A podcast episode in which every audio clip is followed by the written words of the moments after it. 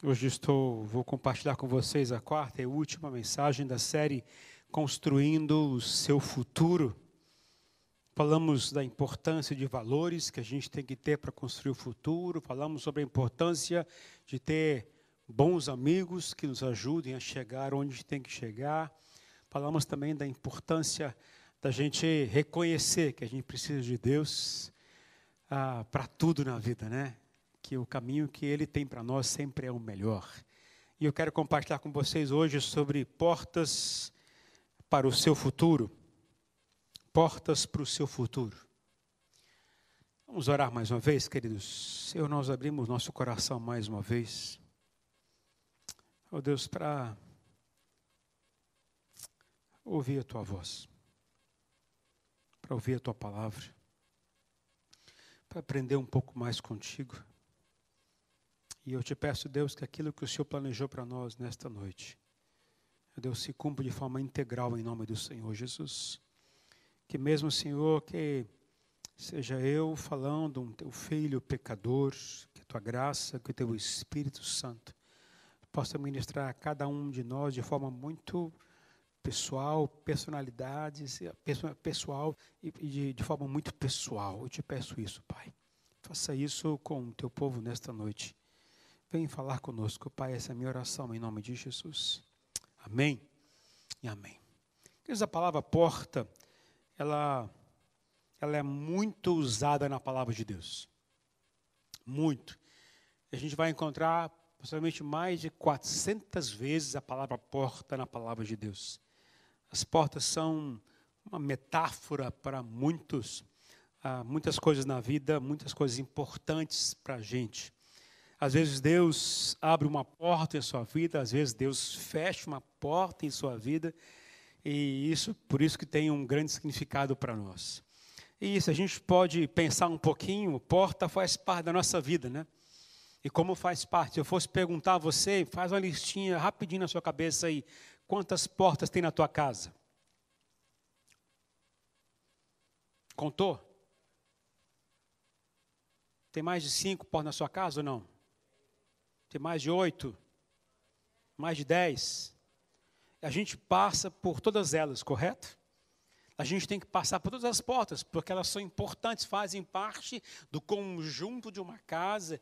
E quando eu começo a pensar em porta para fora, eu posso pensar em portas para trabalho, posso pensar em portas para conquistar coisas, para avançar, portas no que posso envolver questão de relacionamento, casamento, e posso pensar em tantas coisas na área de porta, sejam elas boas ou ruins.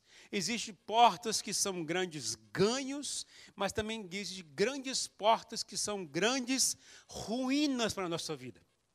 A gente pode entrar em algumas portas que são, depois viram um inferno para a gente. E a gente tem que entender que nós temos que saber que portas que nós temos que entrar no nosso dia a dia. Porque conforme a porta que eu escolher, eu vou saber aonde eu vou estar daqui a 3, 5, 10, 20 anos. Se eu escolher uma porta errada, eu posso me prejudicar demais. Eu tenho que ter muito cuidado com isso. Jesus disse que Ele é a porta. Ele falou que Ele é a porta, que Ele é o caminho, portanto, a direção está nele, o caminho está através dele, tudo é por Ele. Então eu quero começar lendo um texto da palavra do Senhor, um texto um tanto interessante, está no livro de Apocalipse, capítulo 3. Quando falam em Apocalipse, alguns já temem, mas é um bom livro para se estudar, para se ler. Apocalipse capítulo 3, os versos 7 e 8.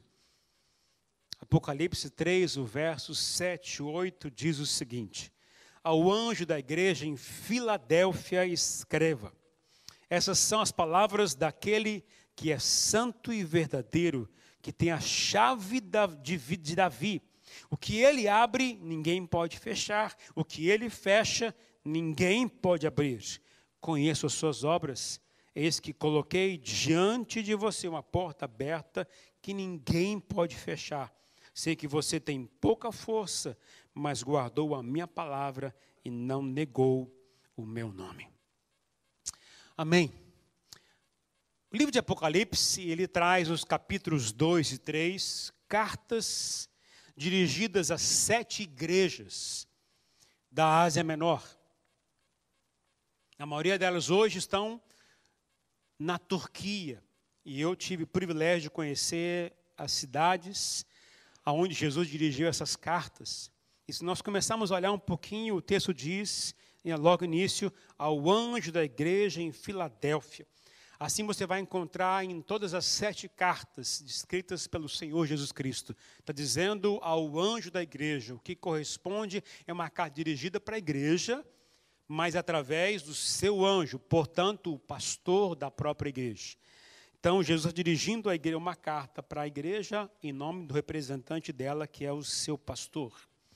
Filadélfia é uma cidade, na época antiga, próspera, rica, uma cidade ah, que tinha ah, possibilidades enormes de avanço comercial. E eu tive o privilégio de visitar essa cidade.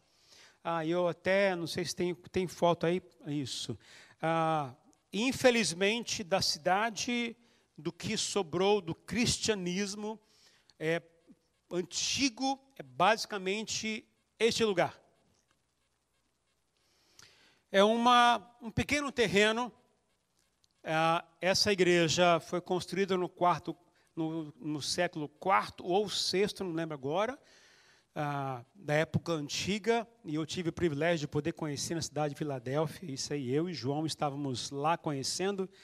Então, aí você for ver, são duas colunas grandes que você tem da própria, do própria quadra onde está a igreja. Se você olhar, o João está lá no cantinho lá na pontinha, ele está lá. A gente tem, a gente está vendo esse lugar apenas. Ah, a outra foto, qual é a outra foto? Tem mais uma foto aí? De lá? Então, são duas fotos que eu tirei só. Interessante, nós passamos aí, se vocês terem uma ideia, a cidade da Filadélfia, ou como todo o país da Turquia, praticamente existem hoje em torno de 2% apenas de cristãos ortodoxos ah, o restante todo ele é muçulmano. As, as escolas ensinam as crianças a quase que odiarem o cristianismo.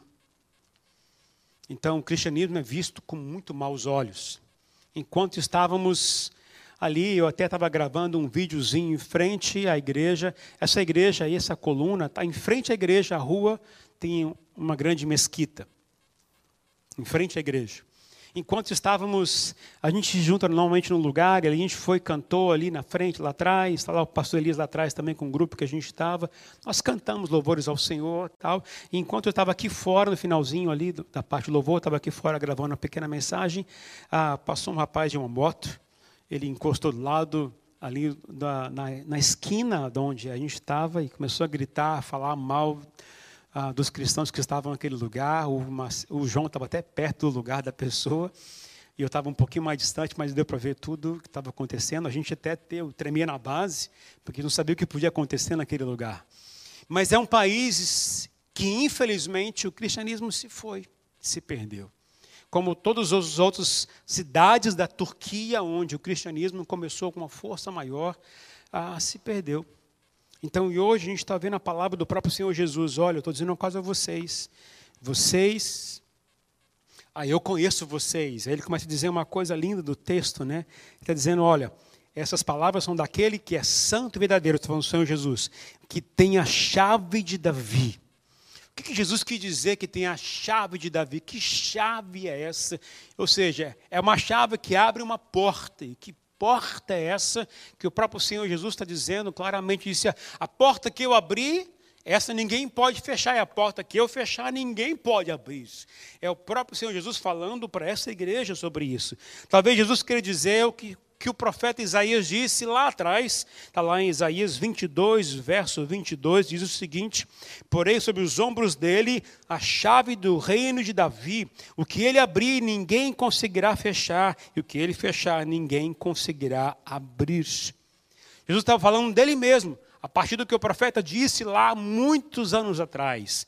Isso, o que significa isso? A chave significa a chave para abrir a porta para o reino de Davi. Na verdade, o reino de Deus está querendo dizer aqui.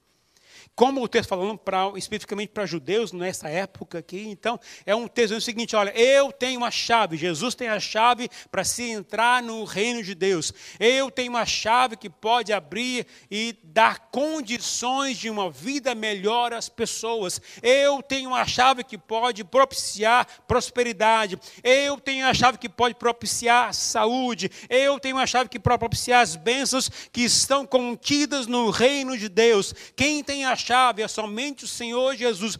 Se você quer viver bem neste mundo, a sua escolha tem que ser optar por aquilo que Jesus entrega, que é aquilo que está no reino de Deus, que somente Ele pode dar. Nós não conseguiremos, da nossa própria força, conseguir ganhar as coisas do reino de Deus.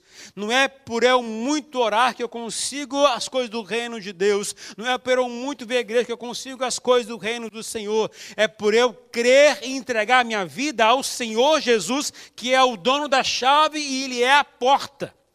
A chave, o segredo está nele. É tudo depende de Jesus. Você não irá ao céu a não ser por Jesus, por crer em Jesus. Ele é o caminho, a verdade, a vida. Não há outro meio de conquistar e de entrar no reino de Deus a não ser através de Jesus. Ele é a chave, ele tem a chave nas suas mãos, ele é a porta, ele é o caminho. Jesus disse que tudo depende dele. Mas quando ele falou essas coisas, logo em seguida ele disse: Eu conheço vocês. Eu tenho a chave. Eu conheço vocês. Vocês podem não estar muito bem se você for olhar o texto bíblico interessante. Põe para mim o texto de novo lá, de Apocalipse.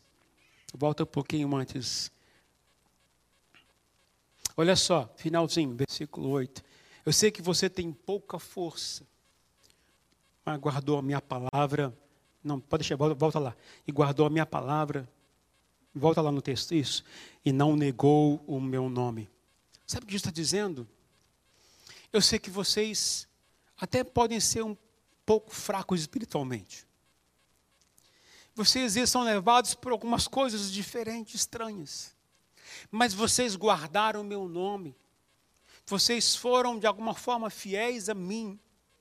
Vocês são fracos, vocês se perdem em alguns momentos, mas vocês de alguma forma guardaram no coração de vocês o que eu dei a vocês. E isso vocês vão ter como garantia a entrada no reino dos céus, a entrada no reino de Deus. Eu abro para vocês uma porta nova. Eu abro para vocês uma porta que jamais alguém pode abrir.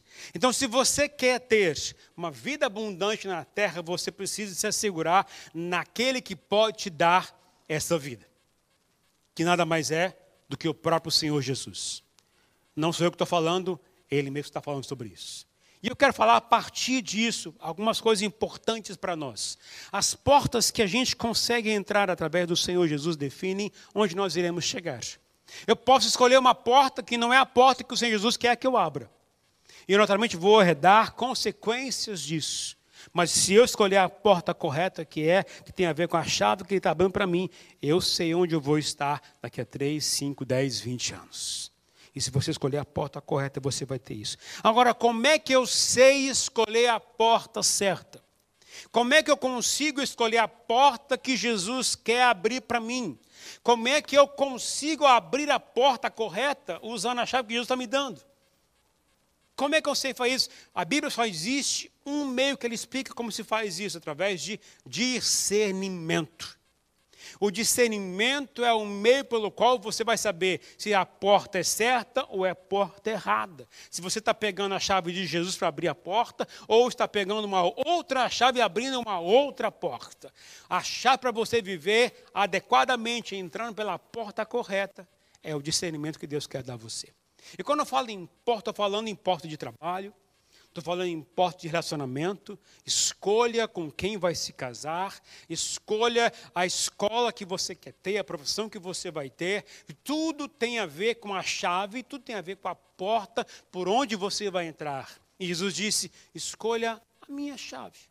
Eu tenho a chave para você. Escolha o caminho. Jesus disse lá em Deuteronômio capítulo 10, não sei se você lembra sobre isso, Deuteronômio 10, versículo 15 diz: Vejam que hoje eu ponho diante de vocês vida e prosperidade, ou morte e destruição. Depois o versículo 19 diz: Escolham a vida para que vocês e seus filhos vivam. Jesus está dizendo o seguinte: olha, eu tenho a chave para poder você ter vida para você escolher o caminho melhor, o futuro melhor para você. Eu tenho o melhor meio, o melhor caminho para você chegar onde você quer chegar. É através da porta, de mim, que sou a porta. Mas você precisa se apropriar de mim. E eu quero usar um exemplo bíblico de hoje, que vai nos ajudar a compreender melhor como funciona o discernimento das coisas de Deus para escolhermos as portas corretas. Eu quero compartilhar com você o texto de uma história de um homem chamado Neemias. Uma das pessoas talvez mais significativas na Bíblia, no aspecto de liderança, de conquista, de trabalho, de esforço, de dedicação. Alguém que não, ah, que não fechou a porta para Deus, alguém que abriu o seu coração para Deus e foi fazer aquilo que Deus queria que ele fizesse para abençoar o seu povo. Eu quero, a partir disso, mostrar para você a porta boa que a gente tem que escolher para a gente. Eu poderia falar hoje de portas ruins. Eu poderia falar hoje de portas que são erradas que a gente tem que escolher. E isso poderia até nos atrair mais. Mas eu quero dizer a você o que Jesus disse, o que Deus diz através de Deuteronômio: escolha a vida, não escolha a morte. Escolha aquilo que é melhor. E o melhor é o que está através de Jesus. Ele tem a chave para isso. Então eu vou ler um texto, alguns textos, na verdade, que diz sobre a história de Neemias. Neemias capítulo 1, os versos de 1 a 4, falam um pouquinho do começo da vida de Neemias. Só colocando você no contexto de Neemias. Neemias estava vivendo na região ah, da Pérsia. Ele era um copeiro de um rei. Ele era um serviçal, trabalhava para o rei, no império do rei da, da Pérsia. E ele viveu numa época interessante, onde o povo de Israel, que tinha ficado durante 70 anos no exílio, agora estava retornando, tinha acabado de retornar para Jerusalém, retornar para Israel. Então, esse é o contexto ao qual Neemias estava vivendo, onde o seu povo, que estava preso durante 70 anos, agora retornou. Vossa, isso ainda não, lá na frente, isso ainda não. Está retornando agora para Israel.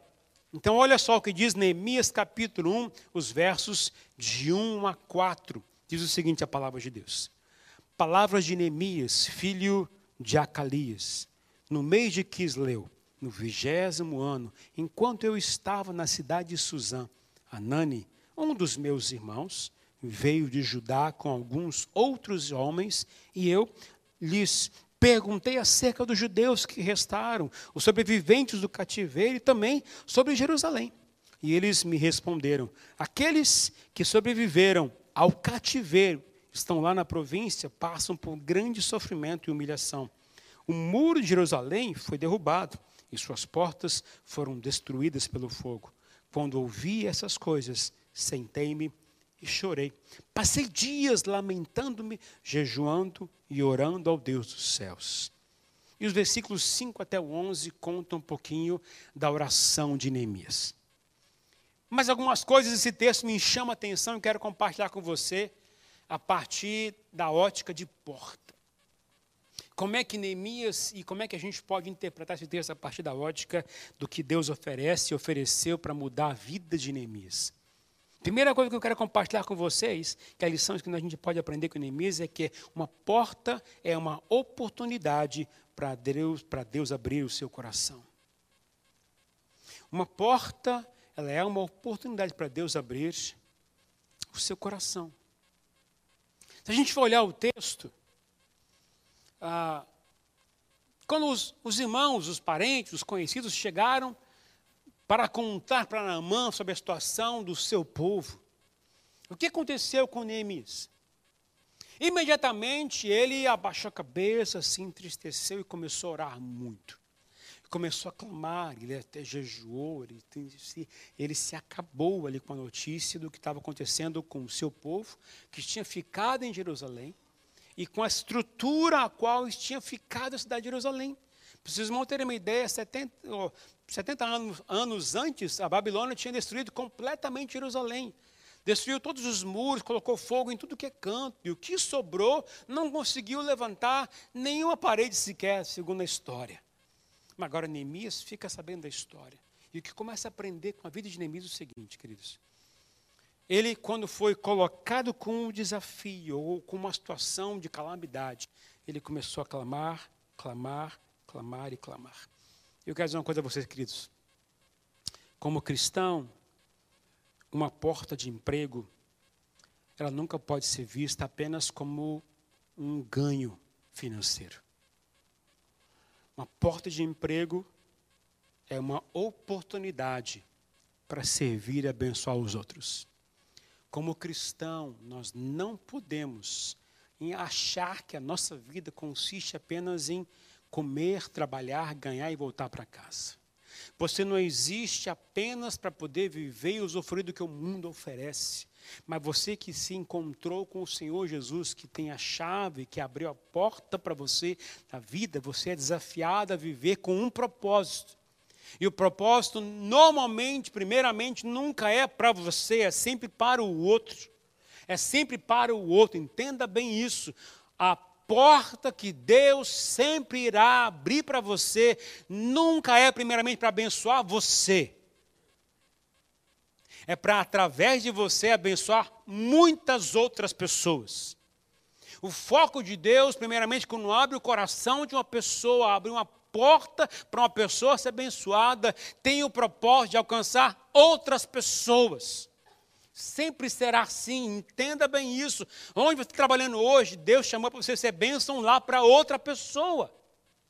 Não veja o seu trabalho apenas como ganho para você, guarda, volta a falar com você. Não pensa assim, entenda. Como cristão, eu fui chamado para um propósito. Esse propósito não é para mim, é para o outro.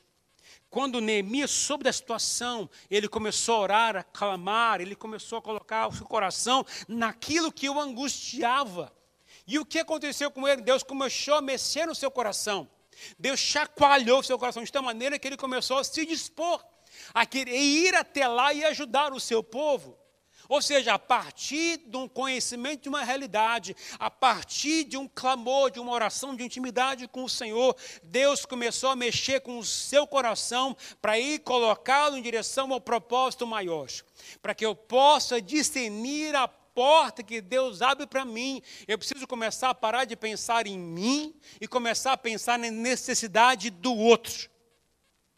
As portas que abrem para mim apenas para que eu possa me usufruir, essa porta com certeza não tem o propósito de Deus. Mas as portas que forem de Deus, elas vão mexer comigo de tal maneira, vão mexer primeiro com o meu coração, vão transformar a minha vida primeiro, para que eu possa me inclinar para fazer aquilo que é para melhor para o outro. Como é que por que, que isso é importante? Porque isso envolve a inclinação do meu coração. Por exemplo, quando eu começo a pensar na vida dos filhos hoje, as crianças hoje, quando eu vejo a realidade de muitos filhos, de casais da igreja ou casais de fora da igreja, qual é a maior preocupação dos pais? Em educá-los na sociedade, dar a eles bom estudo, bom recurso financeiro, para que eles possam se dar bem no mundo. Não é assim que se pensa? Não é assim que se faz? Quando tem uma atividade fora, o que, que você faz? Investe para que os seus filhos possam usufruir do melhor daquilo que o mundo oferece. Não é assim que se faz, não é assim que se ensina no mundo hoje.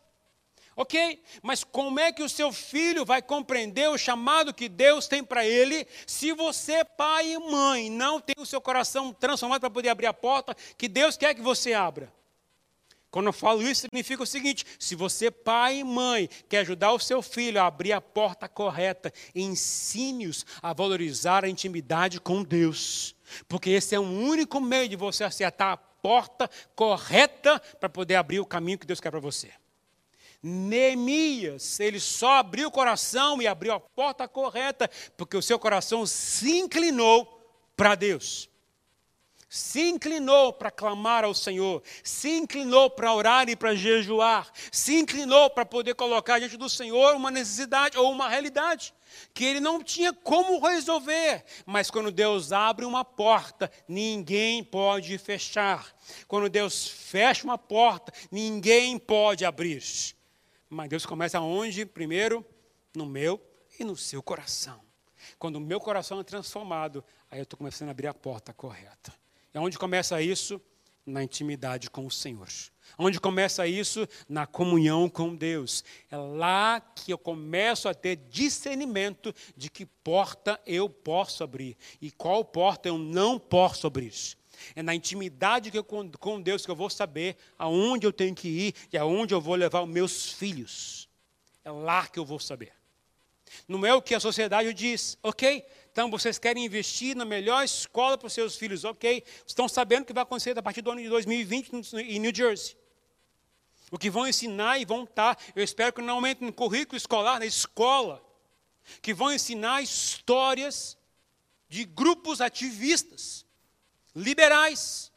O que você vai poder dizer daqui a 10 anos para o seu filho? O seu filho vai achar o quê? Que tudo é normal. E mais o que a Bíblia diz, que isso não é normal, isso é antibíblico. Mas como é que ele vai saber o que é verdade se você não ensinar a verdade para o seu filho? Não ensinar a sondar o coração de Deus, não ensinar a abrir a porta que Deus tem para ele. Se você confiar a instrução básica para o seu filho à escola, você está agindo de forma equivocada como cristão. E tem que saber qual é o melhor. O melhor caminho de Deus diz: escolha a vida Escolha a bênção, não escolha a morte e nem a maldição. Estamos nesse mundo? Estamos nesse mundo, vamos ver nesse mundo? Vamos ver nesse mundo. Mas eu tenho que viver como luz, escolhendo a porta correta, abrindo a porta certa. E quem pode dar a chave para abrir essa porta é o Senhor Jesus. Eu tenho essa chave.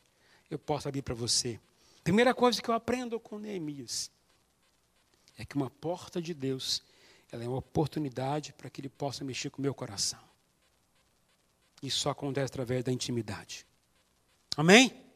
Segunda coisa, uma porta, ela é uma oportunidade para você se preparar. Interessante isso. É uma porta para você se preparar. Por que, que eu estou falando isso? Se a gente for olhar no capítulo 2 de Neemias, existe um, uma coisa até interessante. Após um bom tempo de oração, de jejum, de muito choro, de muito lamento de Neemias.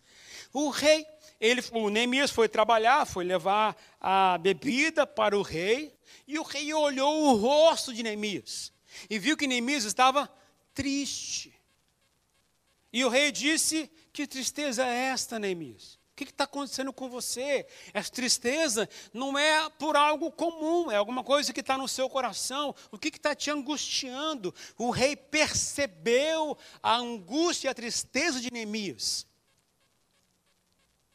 E olha o que aconteceu. Nesta hora, o que, que Neemias fez?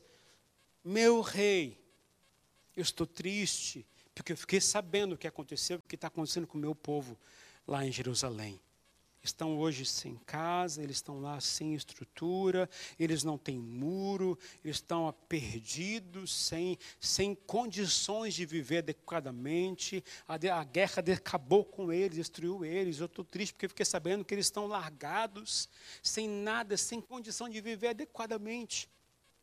E essa palavra mexeu com o rei. E diz o texto, capítulo 2, que o rei olhou Neemias disse: O que, que você quer? Uma porta se abriu nessa hora. Neemias, o que, que você quer? O que você gostaria que eu fizesse por você? O que, que você quer? Nessa hora abriu as possibilidades. Neemias olhou com outros olhos agora a conversa com o rei.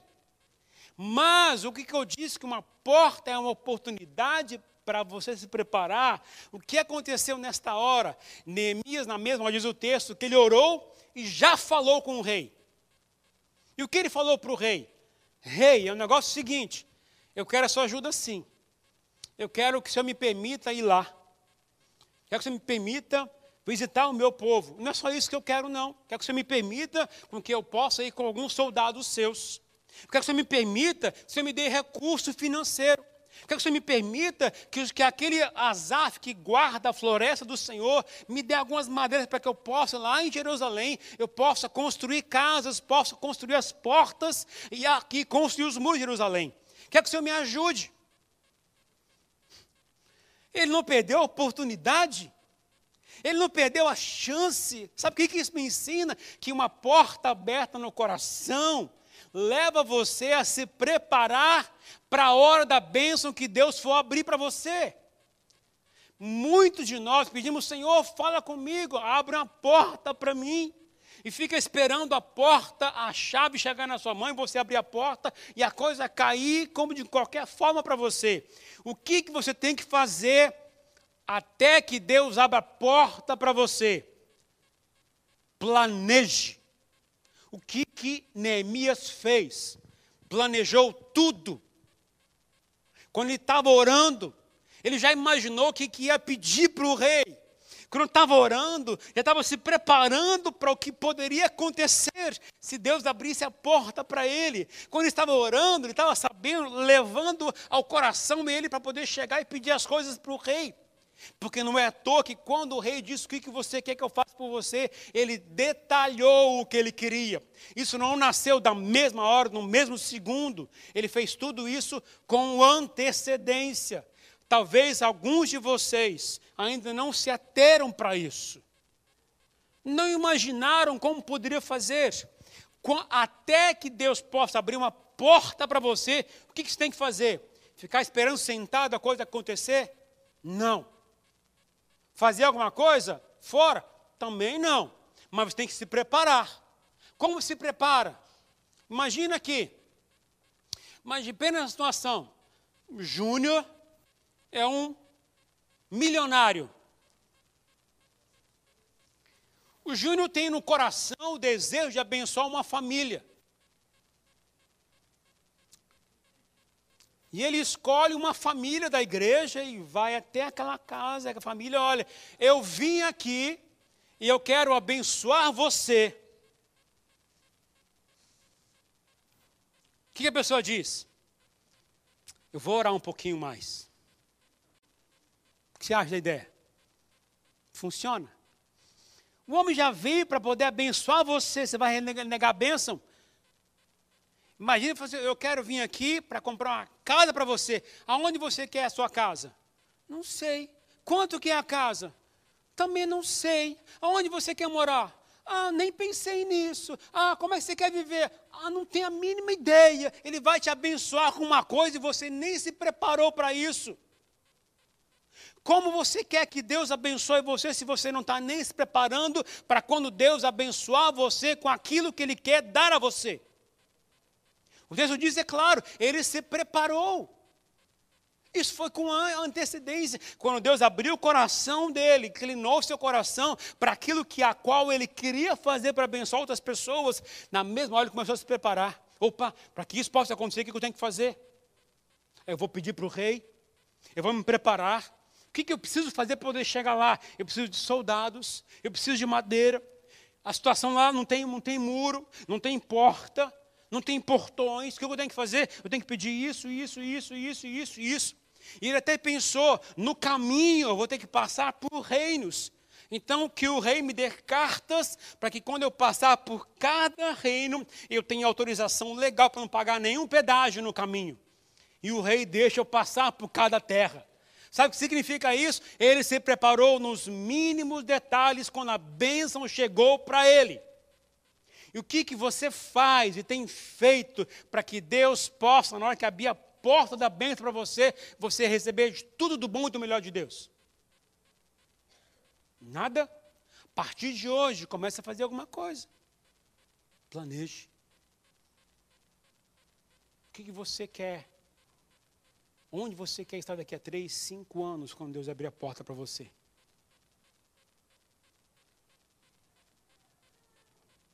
No mesmo lugar? Do mesmo jeito? Então você não entendeu qual porta que Deus quer abrir para você. Porque toda porta que Deus abre vai tirar você da zona de conforto e vai levar para um lugar diferente. As portas que Deus abre não são para deixar a gente no lugar onde a gente está.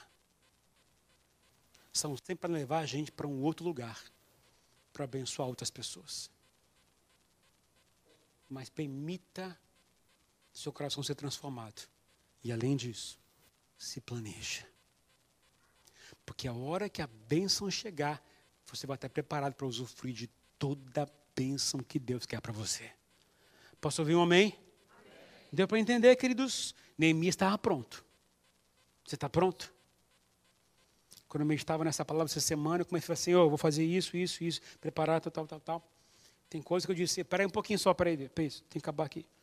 Eu tenho que detalhar para o Senhor. Porque a hora que chegar a bênção, tem que estar pronto para isso. Terceira coisa que o Senhor me ensina, através de Neemias.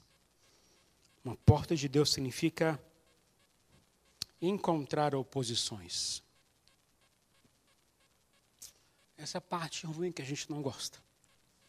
Encontrar oposições. Quando Neemias chegou em Jerusalém,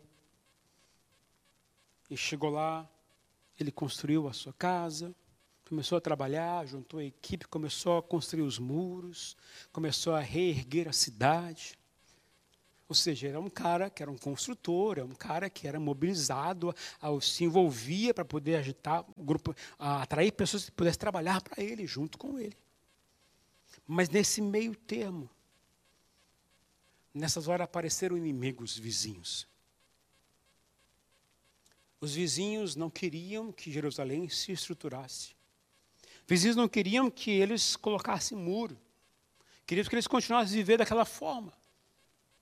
E às vezes a pessoa está vivendo daquela forma tantos anos que a pessoa até se acostuma. Você conhece alguém que vive a vidinha há 5, 10, 20, 30, 50 anos com a mesma vidinha? Se acontecer alguma coisa diferente, a pessoa não sabe nem o que fazer? É a realidade do povo que está aqui. Estava ali vivendo há 70, 80, 100 anos com a vidinha comum, sem nada diferente, sem nada, vivendo triste, carrancudo e sem esperança, sem expectativa. E Neemias chega e começa a colocar um gás diferente, trazendo esperança, ânimo novo àquele povo, ou seja, alguém chegou para poder ser o salvador da pátria. Mas os inimigos não gostaram da ideia. Os vizinhos começaram a vir e começaram a tentar impedi-lo de trabalhar. E qual foi a estratégia que eles tiveram para tentar paralisar o trabalho de Neemias? Eles começaram então primeiro a usar palavras negativas. Neemias não vai dar certo. Esse povo não sabe trabalhar para você. Você não vai conseguir. Desista. Você não vai ter força para isso. Começou a primeira coisa com palavras negativas, que iam levá-lo a desistir do plano que Deus colocou no coração deles, da porta que Deus abriu. Alguém estava querendo fechar. Começou então com palavras negativas. Depois então começaram as críticas. Você está fazendo errado. Aquele povo não está trabalhando correto. Começou então a chegar até o ponto de ameaçar Neemias e quem trabalhava para Neemias. Tudo com palavras, tudo com atitudes de, de denegrir a imagem de Neemias de quem trabalhava para Neemias. Mas perceberam que Neemias não estava dando muito ah, ouvidos nem atenção para essas pessoas. Então ele partiram para uma estratégia um pouquinho mais pesada. Eles então agora começaram a enviar cartas para os governadores, para que enviassem uma carta mandando Neemias paralisar a obra. Sabe quando alguém que não quer que você conclua um trabalho, manda embargar o trabalho? Manda paralisar, tem que fazer uma vistoria melhor, tem que checar o que está acontecendo ali, tem um erro ali na parte elétrica, tem um erro ali na construção daquela parede, e começa a tentar impedir, paralisar o seu trabalho. A intenção deles agora era tardar, atrasar o sucesso para a vida de Neemias. Até o ponto que chegaram o seguinte: Neemias, vamos marcar uma reunião com você. Queremos ajudar você. Começaram a mentir. Queremos ajudar você a mudar isso. Mas o que Neemias fez? Foi para a reunião? Não.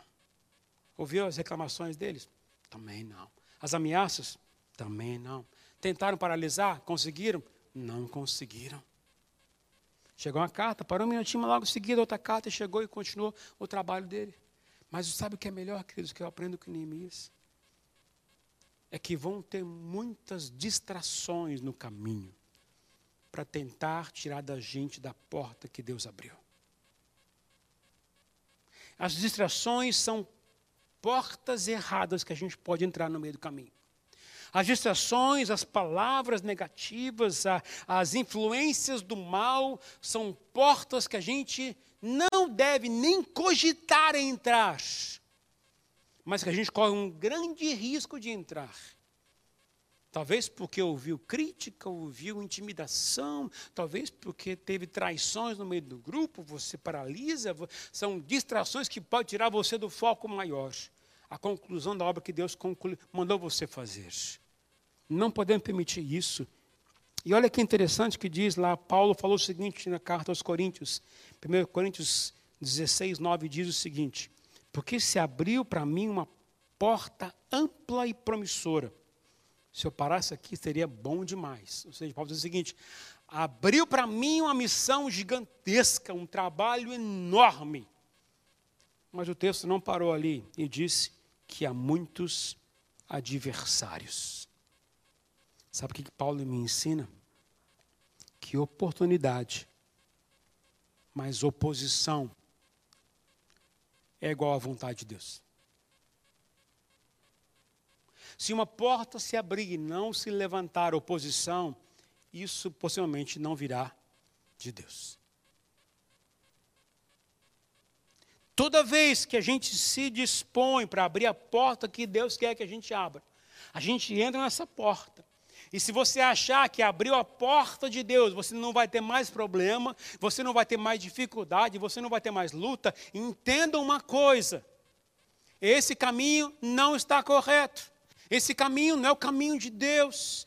Que quando Deus abre uma porta, abre uma oportunidade, vão surgir pessoas que vão tentar barrar e distrair você. Vão surgir pessoas que vão tentar tirar você do foco. E você precisa saber que são portas que você não pode nem dar atenção. Neemias construiu os muros de Jerusalém, de toda a cidade, em 52 dias. Sabe por quê? Porque ele sabia que era a porta de Deus, ele não ouviu distração alguma, não deu atenção a nenhuma palavra negativa, a nenhuma intimidação, a nenhuma oposição, ele seguiu firmemente ao propósito de Deus. Neemias é lembrado até hoje como o grande líder que trouxe dignidade ao seu povo e proteção à cidade de Jerusalém porque ele foi fiel ao chamado que Deus lhe confiou, porque ele abriu a porta correta e foi até o final. Foi até o final. Agora, além dessa porta de distração, existe também algo ruim, que a gente não pode descartar, que uma porta pode ser também uma grande armadilha de Satanás. O diabo pode colocar diante de você portas para tirar você do foco principal que é de Deus. E se você cair nas tentações, se você cair nas distrações, se você cair nas sugestões do diabo, você está abrindo uma porta que não é para abrir. E toda vez que eu caio na tentação a qual o diabo colocou, tentando na minha vida o tempo inteiro, eu estou abrindo uma porta que eu nem poderia abrir. Agora entenda uma coisa que é uma grande verdade que a gente não toma a muita ciência muitas vezes. Entrar numa porta errada. Não é somente depois você quer sair dela, você fecha e vem embora, abre a outra porta. Toda vez que você entra numa porta errada, para você voltar ao caminho que Deus quer que você trilhe, e isso demora. Não é da noite para o dia. Sabe por quê? Porque isso envolve orgulho. Por que, que os maiores problemas do ser humano não estão no que eles estão fazendo, mas sim no orgulho que leva a agir na sociedade? O orgulho é o que paralisa as pessoas, o orgulho que leva a separações, o orgulho que leva as pessoas a ir mexer com drogas, o orgulho que leva as pessoas a contrair dívidas, o orgulho que leva as pessoas a fazer o que é mal, o que é errado, porque não admite que abriu uma porta errada, não admite que abriu uma porta do inimigo. A forma pela qual o Senhor quer que você volte atrás é reconhecer que errou, pedir perdão ao Senhor, mandar o diabo embora, e além disso, escolher o caminho do Senhor, voltar para Deus, como Neemias voltou para Deus na hora que viu a aflição do seu povo, abriu seu coração para Deus, se encheu de Deus, aí o diabo não consegue mais ter vez em você. A forma qual, qual você não cai nas, na porta da armadilha do diabo é você ter um coração mais inclinado para Deus e a sua palavra. Quando eu tenho isso, eu consigo abrir a porta correta. Agora, se eu não tenho isso, eu vou abrir outras portas que o Senhor não quer para a gente. Jesus disse lá em Mateus 16, 23, para trás de mim, Satanás, você é uma pedra de tropeço para mim. E não penso nas coisas de Deus, mas nas dos homens. Isso aqui que eu aprendo aqui, queridos. Que sempre que eu olho para o meu futuro, do ponto de vista humano, em vez do ponto de vista de Deus, isto é uma armadilha do diabo. Sempre que vejo os meus problemas do ponto de vista humano e não do ponto de vista de Deus, isto é uma armadilha do diabo. São portas que eu posso estar abrindo que eu não deveria nem cogitar em abrir. Agora, quando eu penso em futuro, quando eu penso em plano de Deus, quando eu penso em agir corretamente, eu tenho que escolher a porta correta para a minha vida. E a porta correta não é o que o mundo oferece, não é o que o diabo está propondo, mas é aquela que Deus tem para a minha vida. E o único que tem a chave dessa porta se chama Jesus Cristo, Senhor dos Senhores. Somente Ele pode abrir essa porta. Por isso, a porta que Ele abre, ninguém pode fechar. E a porta que Ele faz, fecha, ninguém pode abrir. A gente está sujeito a abrir muitas portas no mundo de hoje. Sujeito a errar nas muitas portas. Eu já errei em muitas portas. Mas o que eu tenho que fazer? Reconhecer que eu errei. Reconhecer que eu sou pecador. Me arrepender do meu erro. O arrependimento genuíno me tira de praticar os meus erros, os erros que eu sempre pratiquei. Sem arrependimento, eu volto a praticar as mesmas coisas. Porque se eu não estou arrependido, eu estou apenas com remorso. E se é remorso, isso é coisa do meu coração, inclinado para tentar justificar os meus erros. Agora, arrependimento significa reconhecimento da verdade e escolher a porta correta que Deus tem para a gente. Neemias escolheu a porta correta. O caminho que ele escolheu foi seu coração em Deus em oração, jejum, choro. Escolheu a porta correta. Ele se preparou, porque a hora que Deus abriu a porta, escancarou através do rei, ele disse: Olha, eu tenho tudo planejado.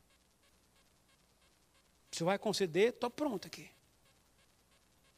Mas ele também entendeu que na porta aberta, as oposições também virão. Eu tenho que estar pronto para isso. Se uma porta de Deus, se ela for de Deus de verdade, ela nunca vai contradizer o que diz aqui.